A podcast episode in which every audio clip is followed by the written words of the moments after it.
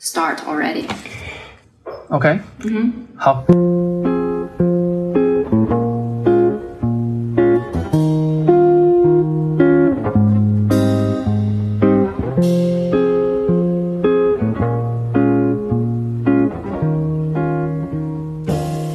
大家好，欢迎收听东八区时差互助会的第二期节目。嗯，这期节目还是我和黄四一块儿录的。大家好。嗯，因为我们上一期，因为这一期呢，我们其实没有特别准备话题，但是，呃，我们上一期第一期刚刚发出的时候，有读者看了我们两个人各自的简介，就给我们留言问了一个问题，就是说你们两个人。名字后面的这个 title 为什么这么长？嗯，但对我来说，我没有觉得那个很长，因为这不是我，就我们列出来的。比如黄四，黄四当时你写的是你你后面列的是什么？品牌顾问咨询，还有媒体人。对我我列的也是媒体人。然后我说我这一次去参与这个播客的身份是一个书店的一个创办人。对，其实没有那么长，因为我我我上一次在呃给。我我自己的新书，编辑问我要我的 title 的时候，我给了将近十个 title 给他们去挑。但我肯定我我个人什么吗？算了算了，我我并不是以这个，并不是以这些呃 title 呃多为荣的，就是因为我觉得在现在这个现在二零二零年呢，这么多的这种呃这种这种 title，这么多的这个身份。对我来说，我是觉得很正常的一件事情。我也没有觉得说，哦，好像你同时在做那么多的事情。我觉得，我估计你，你，我，我觉得你可能你也是这么想的。但是读者他这么问的时候，我我觉得有一点出乎我的意料，就是因为我我真的觉得这是这是至少在我周围，或者说在我们周围，我觉得是司空见惯的一件事情，就是大家都有一个 side work，或者类似这种东西，大家可以一起去。嗯，呃，不是一起，就是说有一个正职之外，大家是有机会去做其他的事情的。那我觉得我们要不要比较正式的跟听众讲一下，我们到底就分别在做哪几块事情？我你来说吧。就比如说，OK，我先说，就是，嗯。因为我其实就是媒体人，就不用讲了。就是像上次播客也有提到，就是跟自强原来是，呃，在同一个公司是同事，然后是一个呃杂志的编辑。嗯，出来之后其实就呃现在在做的是品牌相关的工作，呃也是跟酒店相关的。那是在一个酒店管理公司做旗下所有的品牌，然后这些品牌里面也包括了呃不同呃定位和定价的酒店品牌以及餐饮品牌。呃，同时呢，呃，像现在我现在也是坐在这儿跟自强录播课，呃，我也给一些杂志供稿，所以媒体人身份还是继续延续和保持的。包括像我自己有一个小的公众账号，呃，叫黄丝的线上实验室，也是分享一些对于酒店行业、消费行业的一些观察和自己的一些工作记录吧。呃，但是在我的所谓的这个政治这一边，就是我现在所在的公司这一边，呃，传统来讲，可能大家就觉得品牌就是做呃媒体相关的，呃，做推广和宣传相关的。但其实，呃，因为我们也是一个创业型的公司，那我也会介入到很多前期的产品研发的这个阶段。呃，甚至包括产品研发出来之后进入一个运营阶段的时候的一些很多细节的工作，所以我觉得对于我来讲，可能和很多呃非常成熟公司的品牌人相比，我会更多一些在前期产品研发和后期运营的经验。嗯，这样的话听上去就是我好像很多块的工作内容。但你这个是工作内容，我们说的是身份。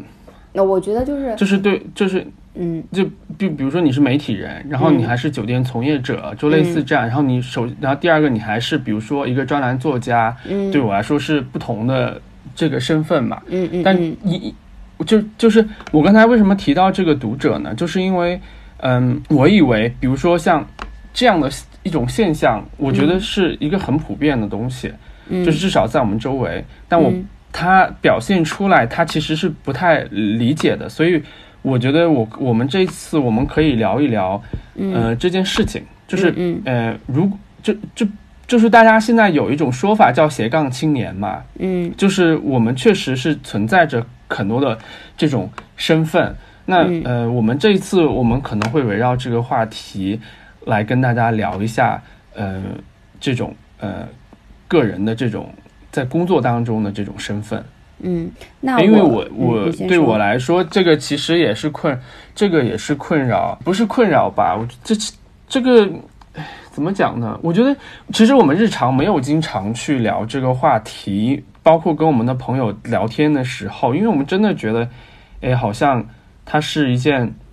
很没有必要去聊的东西，所以我我觉得咱们咱们，我觉得这次可以去去聊一下，因为我我我在。呃，收到这样的反馈不止一个读者，就收到这样的反馈的时候，我自己也有一些一些想法，就比如说，就比如说，呃，为什么我们这个时代的人，嗯，会有那么多的这种工作身份，嗯，就是因为你你想，比如说很很呃以前，或者说在一些国家，有的人他选择了一个职业之后，他会非常光荣的一直在在他的岗位上面一直去。坚持嘛，就比如说你是一个记者，你会在你会在这一行里面去做可能三十年、四十年、五十年，甚至比如说你是一个艺术类的记者，你根本就不会去跑别的那个类别，你可能会一直去跑艺术类的这种这种呃活动或者项目，或者你就是要让自己的身份定义成一个呃艺术类呃艺术记者，嗯，就类似这样子的。但现在显然已经已经变了。至少在我们国家已经变了。嗯，你觉得这种？我觉得可能还是首先还是我们之前是媒体人的这个身份吧。就是像你之前有提过，就是觉得做媒体好像就是个杂家。就是确实我们因为呃操作不同的内容的原因，我们会去了解很多呃不同的呃领域，然后扩大，就像你说扩大自己的视野，呃。但是其实我们对每个领域并了解的并不是那么垂直、那么深入。我觉得做媒体它会有这样一个知识结构和思维方式吧。然后第二点，我会觉得其实现在来讲，嗯，好像所有的我们会消费的品类，或者我们生活中的很多接触到的层面，都会非常需要宣传、推广、branding 这些东西。嗯，那就让。好像我们曾经从事的这些职业经验可以被所有的行业需要，那我们就好像可以进入到所有的行业，它有一个嗯入场券。当你进入了一个行业，你好像又多了一种身份，所以就看似我们好像呃有很多的身份，但其实我会觉得很不同身份下面很多的线索其实是一样的。什么线索？就我我一直会觉得就是。呃，包括像你说的，你现在是你是媒体人，同时也是个书店的创业者。我会觉得媒体人本身，你之前做的跟生活方式相关，然后跟旅行相关很多的内容，这些内容是以呃公众账号也好，杂志的形式呈现出来的。那你现在只是把这些东西转化成一个经营书店的语语言，再重新的呈现出来，它还是一个。很内容创业的一个事情，当然，因为你做了书店，你可能会知道很多就是以前不知道的，包括你要租房租，你会有很多的成本，你要怎么去管理人，然后进货的渠道，你会多又多很多这些这些想法，包括说你怎么让它盈利啊。我我我我我学到的也太多了，就就跟媒体完全不一样的东西。对，就是如果一个人，就是我真的建议大家，你们要去。你们一直是做这种互联网的，你想做一个任何线下的东西，你三思而行，做了你回不了头了，就是就就就很简单。就而且刚才黄四说的，之前说那个所谓的媒体人的这个是一个杂家嘛，杂家的意思就是你什么都懂一些，对，但是你。就是不精，就是因为做媒体，你你必须要去构建自己的视野，你必须什么东西都要去了解，因为你你的那个时候，你其实并不是在构建自己的知识体系。比如说我们大学的时候，我们有一个专业，我们去学习，我们有教材，我觉得那个时间我们是在构建自己的知识体系。但是在做媒体的时候，就我们跑各种新闻、跑各种专题的时候，并没有在构建自己的那个所谓的知识体系，我们只是在扩充自己的视野。就导致了，好像我们什么都见过，嗯，什么都懂一点。我采访了这些人，我知道了这个人的故事，我采访了这个行业，我知道了这个行业的一些信息，但是当我真正想去参与的时候，我觉得还是需要去从零开始去学习的。嗯，就比如说，那比如说，我们觉得说，OK，我们做生活方式类的媒体，我采访，我做了一个专题，我做了十十个最值得逛的呃书店，对吧？我们觉得哇，我已经，我已经，我太懂书店了，嗯，就是我我太知道这些好的书店是什么样子的了。嗯，那但是其实不是，不是，不是，不是说你你见过了这些东西，你就你能把它实现出来，因为你的想法跟你执行是有那个。关联，尤其是我们完全没有实体的经验。我觉得，比如说你之前你跑，你之前跑的是，比如说跟酒店相关的内容，嗯，那你去，至少你其实你你我我觉得啊，就是你在做呃酒店的时候，你是有这种意识，是你你就是去做那种体验的，你要去分析这个行业，所以你现在可以去做这个呃呃品牌的。呃，酒店品牌相关的这个内容嘛，对吧？但是，但是对我来说，我不是现在我的身份并不是去一家书店去做品牌，嗯，我还得去知道，我还我我们从零开始去租一个地方，对，去找设计师，就是从零开始，一切的这些东西对我来说都很都很困难。就是我我这种困难体现不是说在资金或者预算上。我我不能解决，而是这种困难体现在，我都我都三十岁之后，我要我要去进入新的行业，嗯，就是我还而且这这个行业的这种反馈是非常慢的，对，你你你知道的，就是如比如说我今天我要我要做媒体，我要做新媒体，我可能接了一个广告，我可能生产这个。呃，给品牌去服务的时间，这个周期可能是三天、五天或者一个礼拜，长一点可能是十天或者半个月的时间。但是这如果这是一个项目的书店是个项目的话，我们现在已经筹备了好几个月的时间了。嗯嗯，就它的这个这种效这种，它并不是即时的能够反馈，说我投入了这些时间和精力，它马上可以回来。嗯，我觉得更多的其实不是说我做了一个可以摸得。到的一个实实在的东西，而是我觉得我现在对我整体的影响来说，呃，我我现在我们我们现在是在慢慢去构建自己的一个新的身份嘛，就是我觉得没有那么没有那么简单，对，就是他不是说我今天觉得 OK，我是我我现在我要换一个工作了，所以我两天之后我的 title 就变了一个 title，嗯，我觉得不是这样子的，其实每一个人他在有这个新的这种。这个这个身份的时候，都要都要想办法去去去去搭建他的，跟我也很像吧，因为就是像我刚才讲到的，我过去一年也有参与到一些产品的开发，就包括其实从呃。去年的十十月份开始，就是因为我们旗下的一个城市酒店品牌，它需要孵化一个餐饮品牌嘛。那这个其实孵化这个餐饮项目的，呃，这个任务就落在了呃我这边。那其实就等于说我也是从头到尾开始学习如何去构建一个餐饮品牌。它不仅是品牌的事情，还包括呃你要做什么样的产品，然后你做这些产品你要找。怎样的技术支持？然后从呃店面的设计到呃培训，到最后产品的呈现，呃整整体的 VI，然后什么时候试营业？试营业的运营的方式、产品组合，甚至细到就是呃外卖平台要上什么样的产品，早餐要定多少价钱，这些都是新的东西。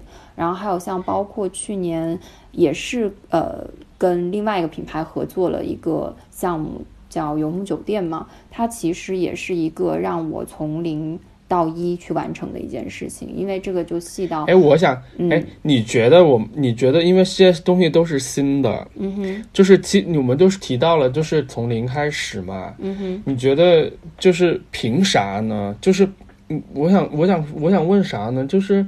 这些东西都没做过，嗯哼，但是你觉得为什么我们能做？而且是对。我就是，我就想这么，我就想问这件事情，就是哪一个是什么样的原因会让我们觉得，就或者说的那个一些，就是我们是什么让我们如此自以为是，让我们在踏进一个新行业的时候，我觉得我们觉得我们可以去做这件事情。嗯哼。首先我还是觉得我们之前看的东西够多，然后有一定的视野在那儿，就是你其实很清楚的知道这个行业好的标准是什么，就是你知道那个标准和那条线在哪，你知道一个大概的样子在哪，就是你还是看过那个东西的，然后你也去体验过，然后这都是可能很多没有从事过媒体行业就直接跳入到一个行业的人没有的经验。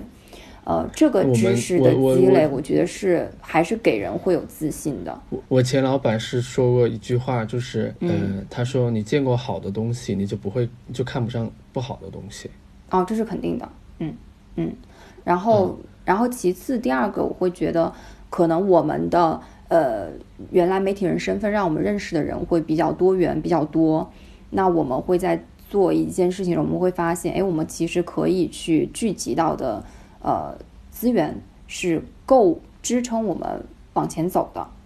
啊，不管是他给到我们智力支持还是怎么样怎么样的东西，啊，然后这是第二点，然后第三，我觉得还是你训练出来那种思维方式吧，就是我觉得每个人总会碰到新的问题、新的困难，但是什么人能够快速解决，什么人能够把这件事情做到一定标准之上，都是在于他的思维方式。我觉得做媒体那段时间还是会培养你这种思维方式，就是你面对一个新的事物，你如何快速的去学习它、进入它，然后以自己的方法去结构它的事情。我觉得这会让我觉得就是好像，哎，我们对于跳入一个新的行业没有那么焦虑和恐惧。但是显然，那个不是，就是那你觉得没不是以前不是做媒体的人该怎么办呢？他想要去换这种行业的时候呢？这个是 这个话题还蛮有趣的，因为我会觉得啊，就是现在这么，就是你说谁是媒体人？我觉得每个人都是媒体人。当然，我觉得就是可能是说，我们之前做媒体，我们呃知道媒体还是有一些媒体是其实是有技术含量在的，这其一。然后其二就是，即便看似每个人现在都能够发声。但是其实还是有博主，还是有呃话语权更大的东西在这个平台上。但是其实我觉得大家都现在多多少少都会有一些内容创作的经验啊。你的朋友圈就是你自己很好的一个媒体平台啊。那你刚才提到一个特别。我觉得特别关键的东西，就是你刚才说了三点。虽然最后一个我们的思维模式那一块，我觉得大家是确实是每个人都可以去培养的，因为它其实是一个解决问题的一个能力。但我觉得里面提到一个特别关键的信息，就是你说的第二点，就是你的资源。对，其实，嗯，呃，我觉得之所以现在很多人他能够去从事一件新的事情，其实恰恰。不是他的这个职业，他原先的这个原生的职业是什么？嗯当然可能是多种多样的，但是更决定性的因素是，嗯，他能够找到多少资源？因为创业本身，我觉得现在我几乎可以这样很肯定的说啊，就是包在创业这件事情上，或者说你在做任何一个新的工作。呃的时候，你在换一个职业，或者你增加新增一个职业的时候，呃，非常关键，或或者说现在最重要的一个信息就是你能够找到多少资源。对，因为创业它其实就是资源的整合。嗯哼，对。有的人他可能会觉得说，OK，我现在在做呃一个工号，我就是在创业了。我觉得不是的，就是你还是在写作，你还是在写那个。为什么大家不会觉得说一个人他去写公号那就叫创业？但是有的人他去做公号了，但他还是在他背背后他是有一些呃团队，或者说他要去对接品牌各种各样的东西。其实它是一个整体。嗯哼。所以我觉得它是一个资源整合的能力。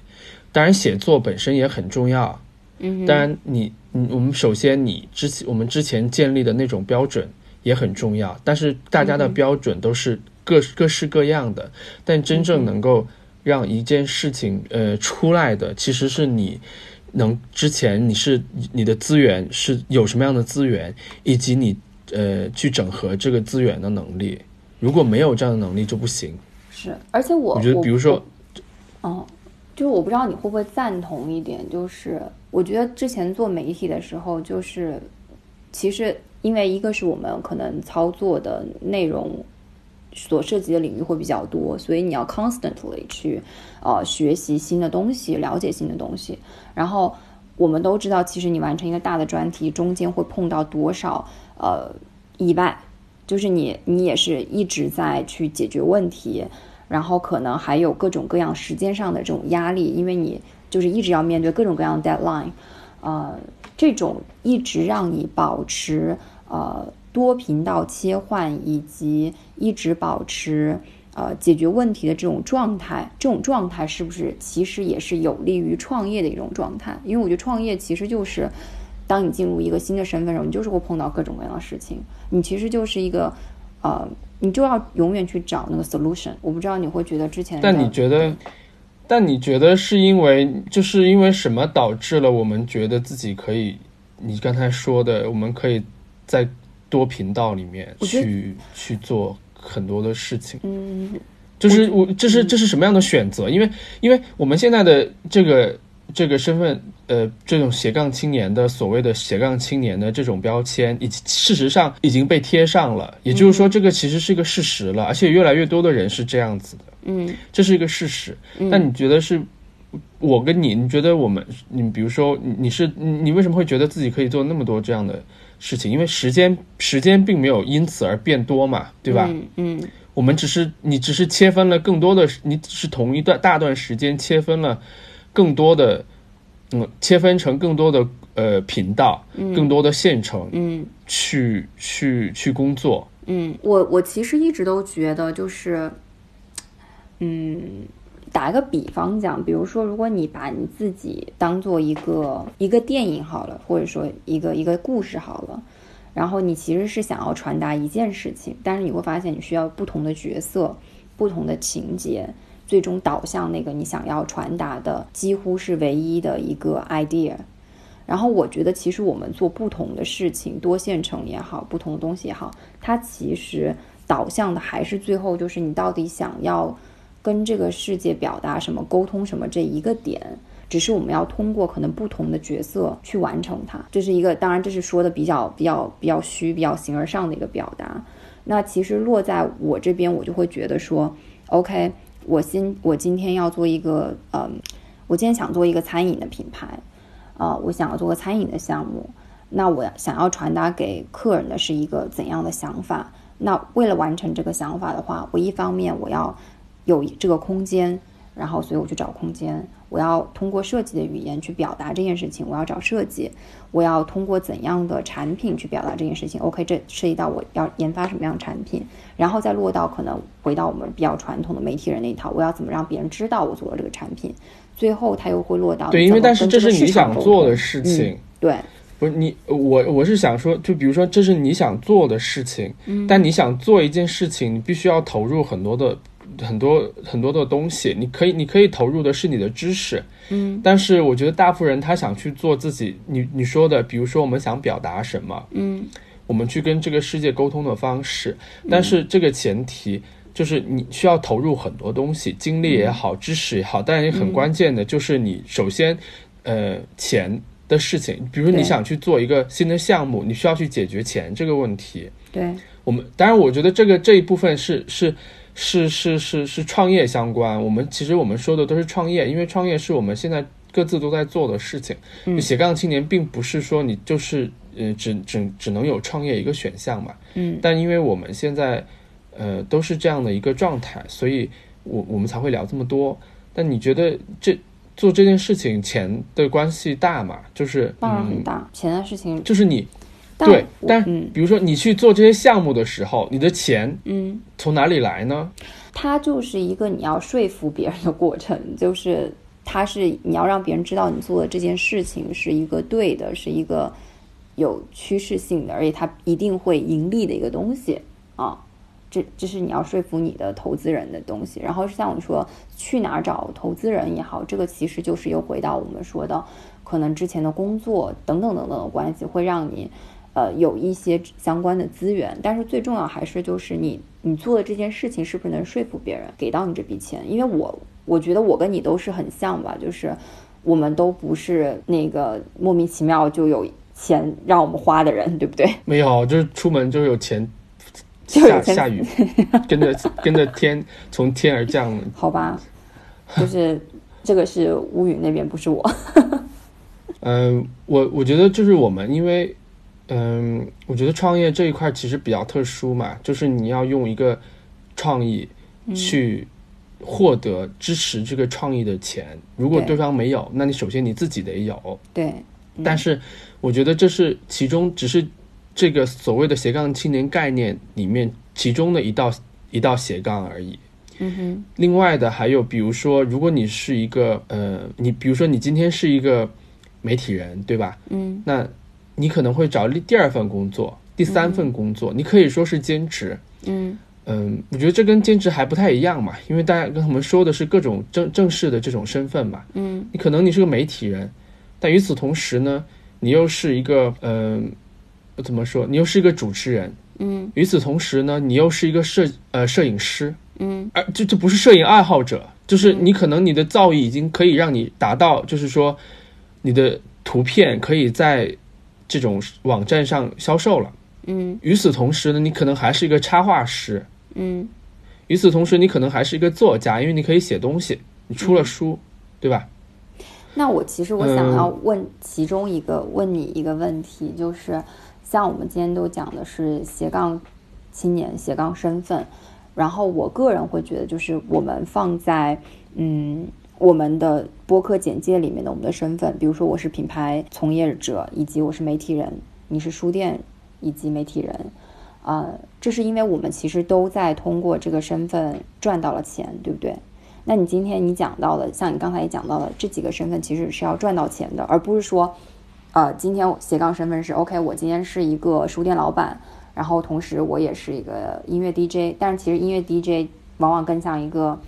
啊，兴趣爱好他并没有因为因为这个身份而赚钱，所以他就不算斜杠青年，对不对？这是我们今天讨论这件事的基础，是吗？不是啊，我觉得他都属于这些现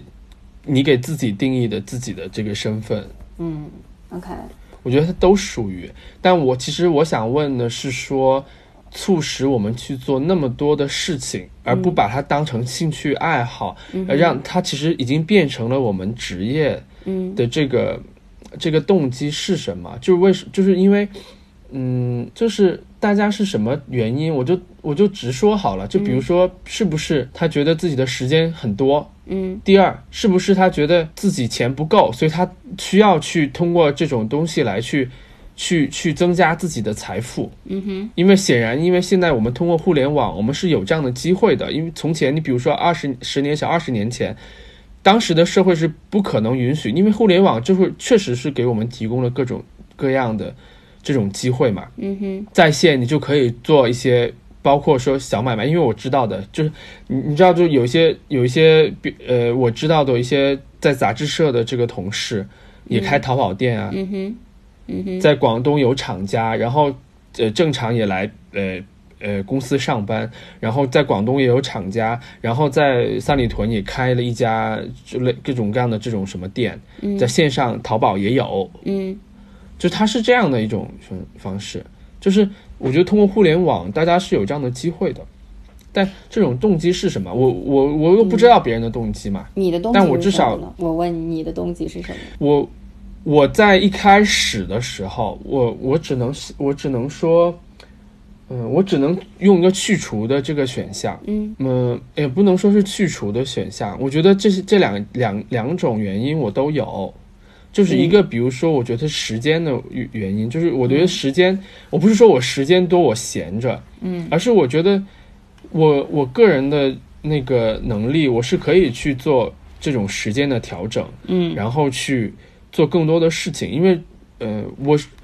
说的好听一点，我觉得创造让我感到非常的兴奋嘛，嗯，所以我总想去做各种新鲜的事情，嗯，但呃，因为我要去做这些事情，我我得找到预算，嗯，所以我得想办法去获得这个预算，所以你看，就就是说，比如说我做第一件事情，我挣到的钱，我可能会以这种发展性的这个投资去支持我做第二件事情，嗯，嗯。然后第二件事情，我可能会觉得，哎，第二件事情我好像还需要更多的这个支持。那也许我，比如说我如果是创业的话，我可能会去找投资人嘛。嗯那也许我不找投资人，因为也许投资人不愿意去投这个项目，那我又要想第三个工作，去获得这个这个这个资金，来去投入到第二、第二件事情里面来。我觉得它可能是有一点越越越传越多，但我我自己我不是一个特别呃对，就是就是说我非要在这个。时间里面，我非要挣到多少钱的那种人，我我我我我对这个其实反而没有那么敏感。嗯，我觉得我我嗯，没有，我是想说，其实我我跟你的原因也就是刚才已经讲到两个嘛，就是时间和那个就是钱上的压力。我觉得钱上压力，我觉得可能多多少都会有，尤其是当你是一个斜杠身份的时候，呃，尤其我们身边还有一些朋友，其实他是并没有一个。所谓的正式职业的，就是他其实真的就是通过这不同几个身份来完成他所有的收入总和的，啊，那他可能这些都是他很重要的部分，就是资金上。哎，那你觉得这么多的身份去挣钱更容易，还是还是其实你只是做一项工作的时候，你只要做到非常高的位置，你这样挣钱会更加容易一些？嗯，我先回答刚才的问题，然后再说这个啊，就是。呃，刚刚你说为什么就是我们会做这么多？然后像你说的，你可能是第一件事到第二件事、第三件事这样子。我觉得这个也是个过程，但是其实你会发现到最后，比如说你拥有了呃两三个、三四个身份之后，你会发现其实他们之间是互相补充的，就是每个身份它又让你，就是他们的互相作用会让你更好的完成每个角色，或者更好的完成了一个最后的总和。就比方说，我相信你，呃。自媒体的身份和你的媒体人身份，对于你之后开书店肯定是有益处的。然后你开了书店之后，对于你之后做相关的内容和故事，以及你采访别人的时候，去观察别人的视角，也会有帮助。所以它会成为一个这样的事情。所这可能也是为什么，呃，我们会去做很多事情，去完成很多身份，啊。它最后都会让你们在每个身份里面完成的品质都更好嘛。然后你刚刚讲到钱的问题，我觉得，嗯，我觉得这个都可以啊。就是你你要不就深耕一个领域做到很高的职位，或者你就是斜杠青年，不同的身份来组合自己的收入，我觉得都是没有问题的。这个可能跟每个人的性格和他对自己生活的那个理解会的差异造成。我我我前段我前段。我我可能是两三天前，我跟我们共同的朋友，我们就不说了，有聊过。呃，不是我要提起的，就是说，因为就是，就比如说他那边感预感到自己会有一些呃财政上面的。这种压力嘛，嗯嗯，所以他急于希望自己去做更多的事情，嗯，来去去那个什么，嗯，但我就说，那你是因为，我就问他，那你是因为你已经没有钱了吗？他其实他说他并不是没有钱，嗯，但是他觉得他自己在这个时候已经也三十岁的年龄，嗯，但他他觉得自己需要在这个年龄快速的去累积自己的财富，嗯哼，也就是说，如果他因为。因因为创业者，如果他要成功的创业，这个时代创业者，呃，是很好的一个呃时间。我们会看到很多人，他突然之间变得呃非常的。嗯，怎么说呢？财富它会爆炸式的增长，但这样的人其实是非常非常非常少数。嗯嗯，我敢说是非常非常非常少数。对，但是他的他就他分享的意思就是说呢，我现在并不是因为我没有钱，而是因为我觉得我的那个我需要的是财富的快速的积累，因为我觉得我的时间就只有这黄金的。比如说，他会去想自己的时间是有多少，嗯，他要在多少。呃，有限的时间之内去实现什么这些财富的累积，我觉得像这种情况，我觉得以前我绝对不会去想这件事情。嗯，但但是我我我理解他说的，我我理解他说的这种状态。嗯我现在没有办法，因为我现在的事情基本上是你想做书店，我我想这些有用吗？嗯。你知道，就是实话实说嘛。你做书店，你做你你没没有办法去想这种所谓的爆炸爆炸式的增长。嗯哼。但是，嗯，我觉得这种需求是存在的，对，就是我们一方面，你刚才说的，包括我说的，我们可能会有一些理想里面的东西，说我想去实现一些什么东西，所以我要去靠这样的身份，让他在至少在总和上面看上去，我是在实现一些价值。嗯就是这种价值，它其实有一些时候它是跟你最终的这种呃钱或者财富是不相关的。嗯嗯但是有的人也会出现说，他纯粹是为了实现这种财富的累积嗯，而去尝试不同的事情。对我首先我就嗯觉得这种。就像你刚刚讲的那个朋友，他对于大量财富，就是“大量”这个词，就是一个很特别主观的词，就是多大量叫大量。然后财务自由，我也会一直觉得是一个挺挺就是挺伪的概念，就是怎样叫财务自由？嗯，就是这其实都是完全基于你到底对自己生活需求的呃这个这个尺度是怎样？叫财务自由啊？我我我可以很我可以很明确的讲，就是说我现在，比如说我之前完全对于可能买房这件事情，我不会有太多的想法，但是可能因为呃这个疫情的原因，然后也因为我不得不讲，我觉得好像三十岁它就像一个一个警钟一样，它就是会敲你一下，嗯，我就会觉得 OK，我现在非常想呃能够赚钱，然后买个房子。当然，这个房子不是我要买多么多么奢华的几百平别墅那种，不是，而是就是有自己的一个房子。这件事情，它成为就像我以前可能想要呃拥有一个我很想要的包，或者说拥有一个我很想要的呃一本限量的书一样的东西，它成为一个这样的渴求，啊、那我就会觉得那那我我对未来的财务观念可能跟我之前会不一样。包括我相信很多人经过这段时间都会觉得，OK，现金流很重要，因为很多人都面临着可能上半年或者说是几个月都会是零收入的这么一个状况，等等等等的原因，大家都会去重新思考自己财富到底它的尺度是什么，生活到底需要什么，以及以后应该怎么去管理自己的财富。嗯，你觉得三十岁是一个分水岭吗？就是这种东西，我以前绝对绝对不会聊的，就聊聊起来我就觉得，就 fuck so old。我觉得，嗯，我倒并没有觉得说三十岁是多老的一件事儿，就是说他是他不是说就是 OK，你已经这么年纪这么大了，而是说他确实会 Thirty is new forty。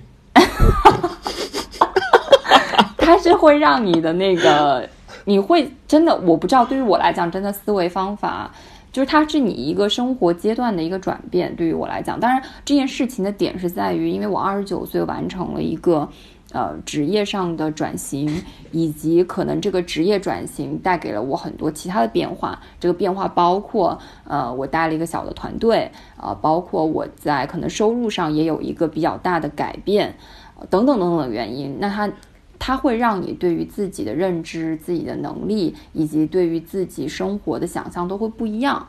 那你自然就会有不一样的安排，这是一个这样的转变。它倒不是说是因为三十岁，而是说它确实发生在了这个时候。嗯，我觉得我啊、好吧，我我觉得我我如果是这样说的话呢，我觉得我带了团队，我做了这些这些事情之后，我反而觉得我我我怎么讲呢？就是我觉得其实是在在财富这件事情上，我确实是过了三十岁之后，我开始变得警惕起来的。嗯嗯我我我之前我我我第一次从我上一份工作上上一份工作离职的时候，嗯我不是外出，本来是要去做那个 gap year 的，嗯就因为那个时候我觉得很年轻，应该四年前、五年前、四年前，嗯我觉得很年轻。然后当时呢，嗯、嗯也没有什么，也无牵无挂嘛。你刚辞职，你没有，你身后没有创业公司，我也没有要做那么多的事情。但是当时我做那个呃自媒体，我挣了。我挣了一些钱。我当我说挣了一些钱的时候，当时的一个财政状况是，我在老家给呃我在老家买了一套房子。嗯你你想，我当时是一个小呃一个一个不能说我是小编吧，当时抬头也没有那么低，嗯我是不可能在一个杂志社里挣到那些钱的。但是我我做那个自媒体之后，我不是付全款，首先我要澄清一下，但是我、我至少我也要已经开始去实现了这件事情。我不是在没有在北京买了，就是在在我们那个家家乡。嗯。然后呢，我就跟我家里商量，我说我现在辞职了，但你们不用担心，我现在要去 gap year 了。嗯哼，我呢，为了让你放心，我要告诉你我的财政状况，所以哦，首先我要先，呃，把这一部分的钱匀出来给到家里，就家里就是这个房子，就是你至少要有一个不动产在。然后第二个呢，我我呃，我给自己留了，呃，就是。怎么怎么说这个事情？我我在我第一本书的呃呃那个发布的时候，我跟读者说过，就是我要去 gap year，但是我从来不觉得说我这个 it must be a year，嗯，就是我可能会去三个月，可能会去六个月，可能会去一年，嗯，我我不知道我要去多久，因为我我只是突然下了一个决决定而已，而且当时真的无牵无挂，我就想我给自己不我不给自己设置时间。嗯，我当时把所有的钱匀给家里之后，我给自己匀了十万块钱。嗯，我就想什么时候花完，我什么时候回来。嗯，因为我也不知道什么时候回来。嗯，我只是给自己设定这个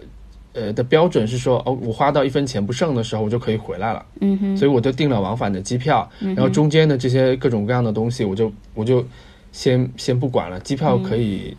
呃。呃，改期嘛，对吧？嗯嗯。所以我到第三个月的时候，我就受不了了，我就回来工作。我就觉得，就是我到第三个月的时候呢，这个钱是怎么影响我的呢？就是因为我在过呃在在外的过程当中，我还在做我的工号嘛。嗯哼。所以我还在挣，我还在路上挣钱，所以这十万块钱并没有减少，嗯，而反而增加了，嗯哼。就在这种时候，我那当时我知不知道，我不知道，我当时是脑子是不是被驴踢了？如果如果今天我在做这个实体的这个东西的时候，我是我真的有一点一点点后悔。就所有人都问我说，你为什么会去做这件事情？我说可能就真的脑子被门夹了，但是只是说说说说而已了。但当时我。你想，当时财富是在增加的这个状况下，不能说财富的，也就那那那点钱，就钱在储蓄在增加的那个情况下，我明明可以继续继续下去，你知道我的意思吗？嗯哼，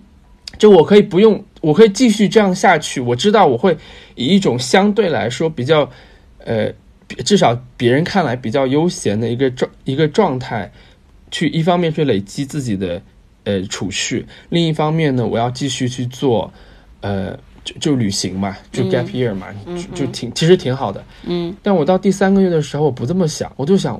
我我必须要回去工作。我现在不不接受自己一个博主和旅行者的这个身份。嗯。这对我来说，我不是没有身份。就那个时候，我觉得我没有身份。嗯。就我觉得我是啥呀？嗯哼，只是那个时候，那个时候真的被驴踢了。身份很重要。对，当时我真的觉得这个身份的什么意思呢？就是我工作的就是非常具体的一个身份才行。明白，我懂。我我在离职的时候根本没有任何的想法要去创业或者什么没有。但虽然当时因为你做自媒体，有一些投资公司来找过找过嘛，我没有过那种想法。嗯。后来我出去外出的时候，就想我要不要回去找工作了？嗯。或者说我要不要回去去？去做一个什么东西，就是让我觉得我有一个踏实的工作在那儿，就是所谓的这种。我觉得你这个点还挺有趣的，就是这个点其实又跟就是又跟斜杠身份有点矛盾，就是比如说。就像我觉得我们父母这一辈人，可能对于我们最大的一个一个顾虑，可能就是你到底干啥的？就是可能他们甚至在介绍像他们的朋友介绍我们的身份的时候，就说他们也不知道怎么去形容我们，不知道我们是做什么的，这是其一。然后其二就是，可能父母那辈总有一个想法，包括可能在我们真正的步入职场之前，他们都会希望，哎，我希望你有个稳定的工作。那么这个稳定的工作，在他们的那个。体系里面就包括，比如说公务员，比如说呃银行体系，比如说事业单位，呃老师、医生这一类的，可能会被他们认为说，OK 有个稳定的工作。而稳定这件事背后的意思就是说，旱涝保收，就是你每个月都拿薪水，然后嗯，而且这个好像也不是会容易丢掉的一个职业职位。然后你可能在这个体系里面就慢慢慢往上走，这个体系有非常清晰的路径，你走到哪一步，你经历多少年，你就会拿到相应的福利，等等等等的，这是被他们认为稳定的工作。但是我们都没有这么去做，显然。那我这边其实就是很想问你，你觉得其实，嗯，一个是你刚刚讲到你自己觉得有个身份很重要。那么这个身份是不是说，比如说你没有？我说的身份呢，是说我当我进入三十岁之后，嗯，我就觉得我再也不会外出去做这件事情了。嗯哼，就是我我我就我就开始去考虑真实的去考虑，就像你一样，嗯，去考虑房子这件事情。嗯哼，我我我就就我说的房子，比如说是在你我们自己选择的城市，比如说像在北京，比如说在上海，你需要有这个东西。就是我之前不会去想，它就像一个魔咒一样。它突然，当我进入到这个阶段的时候，我突然会去认可这件事情了。嗯哼，就是我在之前，我真的就唾弃那种我，比如说像我家里人，嗯，就是要求我那个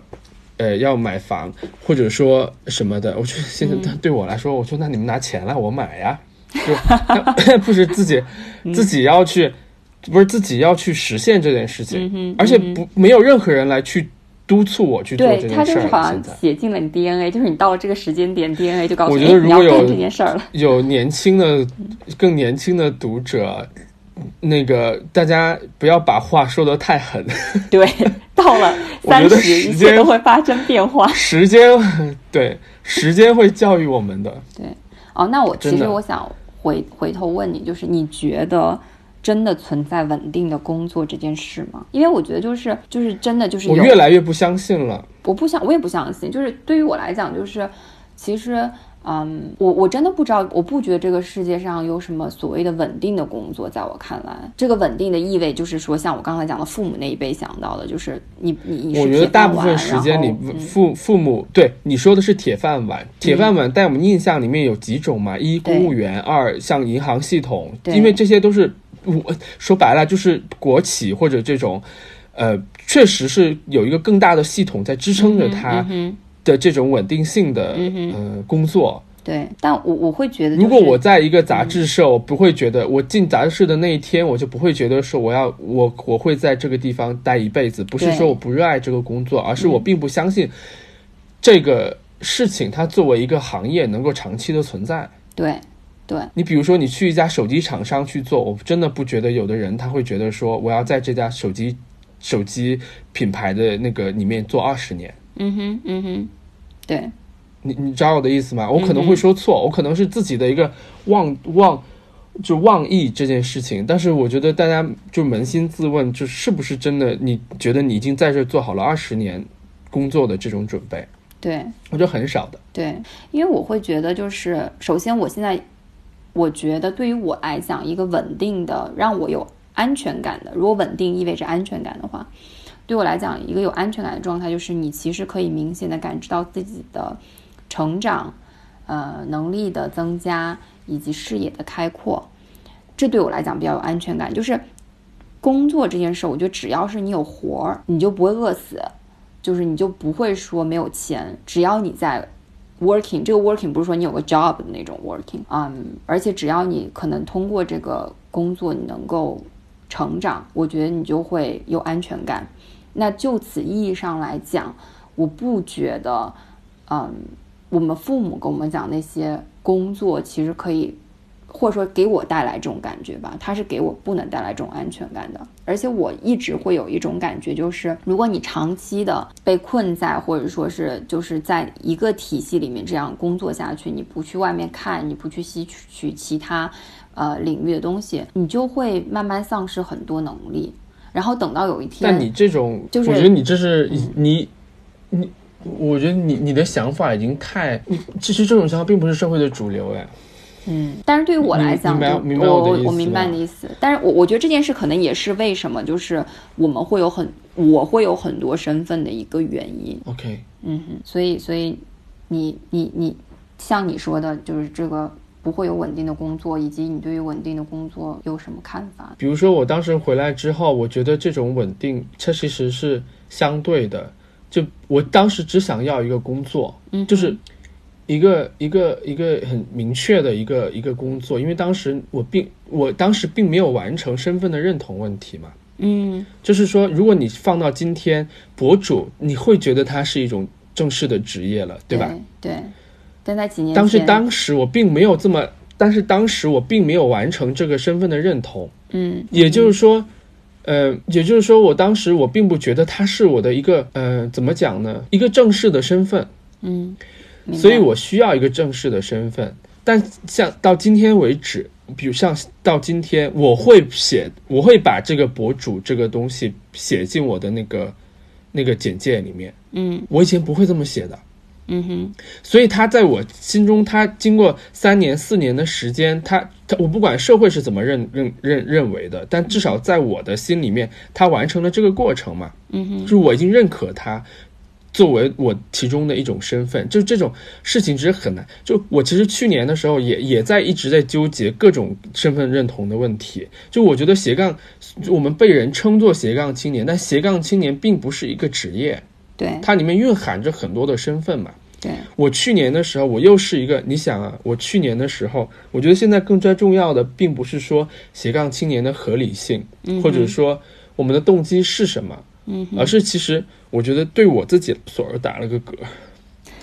我觉得对我们自己来讲，其实现在更关键的问题是说，呃，如果我能够很，就像你说的，我能够很完美的去完成这种让我的各种身份的这种工作的运作，让它形成一个完美的总和。对但前提真的就是协，就是呃协调好我们每个身份在我们心目当中的位置也好，它的作用也好。因为我整个去年的时间，我是纠结在这件事情里面的。嗯哼因为我一方面我是你比如说我是我就不说别的身份，那如果纯粹是以媒体人的视媒体人这个视角来说，我是自媒体，我同时在做，然后我在杂志社里面我也任职，而且是相对来讲比较，至少从我的 title 上面来讲是相对来讲比较有，嗯嗯，怎么说呢？不能说是有身份，应该说是话语权限已经很高的，权限已经很高的一个职位。嗯哼旁边是做自媒体，另外我是创业公司的一个老板。我不管这个公司有多大嘛，他就算有两个人，我也觉得我是个老板。嗯哼我各自完成了，就是说，OK，那我我在我们公司担任这个呃，就是这个创业公司的时候，我是一个做决策的人，对。也就是说，我是不需要经过任何的嗯、呃讨论，对。或者说我可以直接去呃呃去下一个任务，然后我需要同事跟我一起来去执行它，因为我会少了很多的沟通，或者说很多的这种方案汇总到我这儿，我只需要去做那个决定嘛。嗯哼然后我做自媒体的时候，我是自我管理，嗯哼。也就是说，我需要去生产我自己的东西的时候，我我非但非就非但不需要去了解别人是怎么想的，也不会有任务汇总到我这儿来，我只需要去单方面的去输出我的这个这个产品。嗯哼。但我在杂志社的时候，我不是这样想，我我我就要我就很混乱，因为在杂志社里的时候，你你不是一个，你还是需要去进入到一个决策的一个决策环节里面，就你可能你不根本不是最终的那个决决策者，嗯也就是说，呃。我的身，就比如说我要去做一件事情，我通常来讲，我没有在做杂志的时候，我可以直接决定我去做还是不去做。我的资源怎么分配，我可以直接来去，呃，确认我这个呃应该怎么样去分配这个资源。但在杂志社的时候，我不是这样子的。嗯哼嗯哼，嗯，因为你那个时候所以我就会觉得务于一个更大的平台的。对。那在这个时候，我显然我需要去解决的问题是说，我之前的那些方法论是行不通的。对嗯就是，呃，我不能成为做决策的人的时候，我可能要想办法去说服那个做决策的人。嗯哼嗯哼我我在那个时候呢，我作为一个项目的管理者，我可能需要去跟十个甚至二十个人去沟通，去让他们相信这件事情，对吧？对那我日常的时候，你不相信这件事情，你就走人嘛，对吧？嗯嗯对因为那我要让他们相信这件事情，然后还去让他们沟通，而且内容行业做媒体，大家知道的，每个人都性格个性都不一样嘛，嗯哼又要开始去做这种呃管理，嗯哼，然后资源不是我们能够随意调动的，因为预算你首先你没有办法去去控制，嗯所以我在这个环境里面我也很别扭。我不是说我讨厌这样，嗯而是说我必须要在比如说三种工作方式里面去切换。对。但是其实你不觉得我就会想训练你三种不同的能力吗？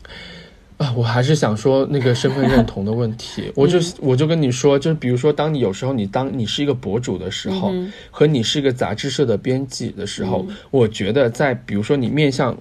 客户的时候，这种身份其实跟几年前相比，真的有了一些非常微妙的变化。OK，我我就是说想象得到。你能想象得到，就是比如说一个品牌，它邀请一个媒体，我不管这个媒体是自媒体还是呃这种杂志类的媒体，我会感觉到这种非常微妙的这种态度上的一种变化。之前自媒体，你可能觉得可能就是个博主，就像我之前对我自己的认同一样。嗯但现在我明显，我觉得当我是一个博主去参与一件事情的时候，我受到的这种重视可能会高的程度可能会更更高。嗯哼，这个还就有时候你你会这样你会想还蛮有意思的。嗯我就会去想说，我会有得失心嘛，就那种感觉，就是说我在这个身份里面，如果我因为这个身份，我得到了更多的这个资，这种显然是资源的倾斜嘛，嗯哼，别人的嗯 attention 也是一种资源嘛，对对吧？对，那我要，那我开始会觉得说，嗯，我我我，那我在一个大的组织里面去担任一个环节，但显然这个大组织的这个 title 是很是很大的，嗯这毋毋庸置疑。但是我担任这个环节，和我在另外一个身份的这种这种差异，嗯。已经变得已经开始变得明显了，嗯，所以我又开始有这是种对。这个是你，这个是非常个例的，它不是这个社会的普遍现象。我觉得，当然这个确实是媒体行业，我我我当然我把自媒体纳入到媒体行业里面。对，我想说的其实就是各自身份的认同。嗯如果我对自己的身份上面的这种认知嗯或者认同不是特别清晰的话，我是不能够同时去做这三件事情的。是，是，你就会很别扭，你就会觉得啊、为什么就是在每个角色里面，你不能往，你不能进入那个角色。对，就是说我需要去不断的去切换这种东西，嗯它已经不只是单纯的平行的这种线程或者任务的关系了，嗯它就是你要去去你要去、嗯呃平衡的是说你自己的位置到底是什么样子的，就是。嗯，我觉得这个其实是非常重要的。就是我因为、因为我去年的这些纠结，嗯，当然我觉得我已经走出来了，就是这种纠结我已经走出来了。我所以我当我、嗯。我觉得这是很重要的一个财富的时候，我才会去想说，那我今年我要去做一个书店的时候，我又要怎么样去做这种身份？因为我做书店的时候，我是直接 to C 的，嗯哼，我对供应链的，我不是对品牌了，对对，对我也不是呃，我要直接去对读者了。就是以前我可能根本不不不用关心读者在想什么嘛，你知道吗？就是是的，我们比如说杂志出街了，它可能跟你已经没有关系了。嗯哼，但是现在你的店开在那儿，你又开始要去，你要开始去维护你跟这个 C 端的这种感情，或者说这种服务，你已经你你你不再是高于，就某种意义上说，你已经不再是高于他们的人了。是就是你我说的高于是说，你可能以前你写一篇文章。你想要做的这种，我不是说那种阶级上面什么，我说你写一篇文章，它是自上而下，你就是想通过写文章来去跟大家说一件事情，让大家在呃去认可你的态度或者认可你的一些观点嘛，对吧？嗯，但是在做这个书店的时候，我有时候我真的会想说，以以后这种这种呃呃，这个完全会会完全颠覆你的。等你等你等你真正运营的时候，而且这个会它会体现在非常实在的一个量化的数字上面，就是你有没有赚钱，你是亏钱的还是赚钱的，这是个非常直接的反馈。那对于其实我听下来就是，我觉得我跟你有相似也有不一样的地方，就可能比如说我我一直会觉得哦，因为呃你是自媒体，然后你又在一个杂志担任一个重要的角色，我觉得都是创作媒体内容嘛。我我认为在工作的形式上和一些层面上的那个就是重合性是很高的。但是你刚刚有提到一个很有意思的点，就是这种所谓的资源倾斜也好，或者说是一些非常微妙的情绪上的呃，还有你在这个行业位置上的一些落差，给你带来的这种角色的不适感。因为对我来讲，我会觉得就是我其实已经进入到你刚才讲的后面那个部分了，就是你会想说，OK，原来我们做媒体，我们自上而下在传导一个东西，现在我们直接对 C 端。我我其实过去的大半年，我就是经常有这种感觉，就是我们做媒体，我们一方面觉得好像我们很懂传播，我们觉得我们看到都是最前沿的，我们告诉你就是最好的，我们在 educate 也好或者怎么样也好，这个市场。但是当你把你的这些想法转化成一个产品语言，投入到市场的时候，你会发现，你跟市场之间的沟通是有障碍的，你要考，你要。随时去调换它、调整它，这个有障碍的方面，一方面是可能过去我们的语言是很单一的，包括可能我们通过杂志、通过自媒体，但是你会发现，真正抵达到 C 端的这种传输语言的手法很多，可能书店你还用不上这么多啊。我是说，因为我可能做了其他类型的产品，会运用到很多不同的方法，比如说你在呃天猫上的直播，呃。你跟让 KOL 再去帮你的博主再帮你传播一轮，然后你如何又运营好你已有的 VIP 的客户，通过 VIP 的客户再进行二次传播，去引导新的客户进来，它的语言就变得非常多，非常的嗯丰富，然后你可能都会要去尝试，然后最后发现，哎，这个产品卖得好，然后还有一些产品你自己觉得很好，但是你放到 C 端，你会发现，可能你的用户根本看不懂。就是你如何去用你用户看得懂的语言再去，我不能说妥协吧，重新诠释你想要表达的产品，也是你会去肯定会去面临的一个问题。那对于我来讲，其实其实因为我可能就是像我说的，我已经斜杠的身份可能已经到了这一步，呃，然后我不存在。我基本上都是蛮跨越性的一些东西，我觉得每个部分都反哺到了不同的东西。比如说，我对于呃现在消费市场的这些感知，它又会回来帮助我去完成也好，或者说是改变我在品牌端应该要做的什么，然后改变我在以后在媒体端应该怎么样去跟媒体合作和互动。它成为这样事情，它不存在说哪个好像哪个角色高于哪个角色，哪个角色让我得到 attention 更多，这个可能是跟你不一样的地方。Hello，你觉得最终我想问最后一个问题吧？你觉得我们聊的时间可能也差不多了。嗯，我想问你最后一个问题，当然你可以再问我。嗯，呃，你觉得这种你觉得这种嗯这种斜杠的这个状态，嗯哼，它是会长期存在吗？还是到某一天的时候，我们慢慢其实它其实又会回到嗯。一种职业的状态，我觉得可能对于我来讲，我觉得我可能还是会有多个身份，就是我可能应该不会只有一个身份，但是可能会缩缩缩就是减少。就比如说，也许我以后就会特别深耕在就是做酒店产品或者做旅行产品，啊，会深耕到一个行业里面，但是。我觉得还是会有我媒体人的身份是我一直都会想要保保持的，就像你说的，这是自我管理也好，然后你不需要跟任何人商量，你就有什么想说什么，你就可以去组织它，去传达它。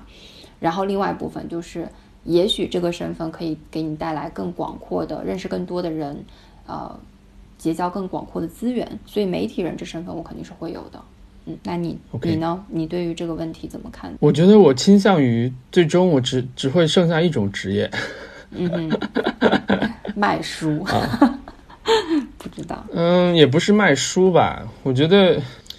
不知道，就是我想的比较比较远。我其实我我我我觉得这跟我们的理想职业有关。嗯哼，也就是说，呃，如果你。如果你心里有一个明确的你的理想职业是什么，嗯，我觉得这些所有的这些你现在挑选的职业，不管是五个还是六个还是八个，最终都是为了铺垫。让你去得到你那个理想职业，并且一直在那个职业里面去去去去发光的，就是对我来说，我是有理想职业，但不只有一个，所以我也不好意思说。但我说我的这种理想职业，它可能最终会成为其中一个，这会成为我一个所谓的最终的职业。嗯哼，我不会再呃重复现在的这种状态，而是最终我会因为那个理想职业的存在，我会我会把所有的精力都都献给他。OK。那我们今天就先聊到这儿。行啊，我们就先聊到这儿吧。谢谢大家，谢谢大家，下期见，下次见。You know, when this long night will fade away And we go back to our ways To perfect strangers When the sun is going to stretch his arms on the road, turn us again with his shrill call into perfect strangers in disguise.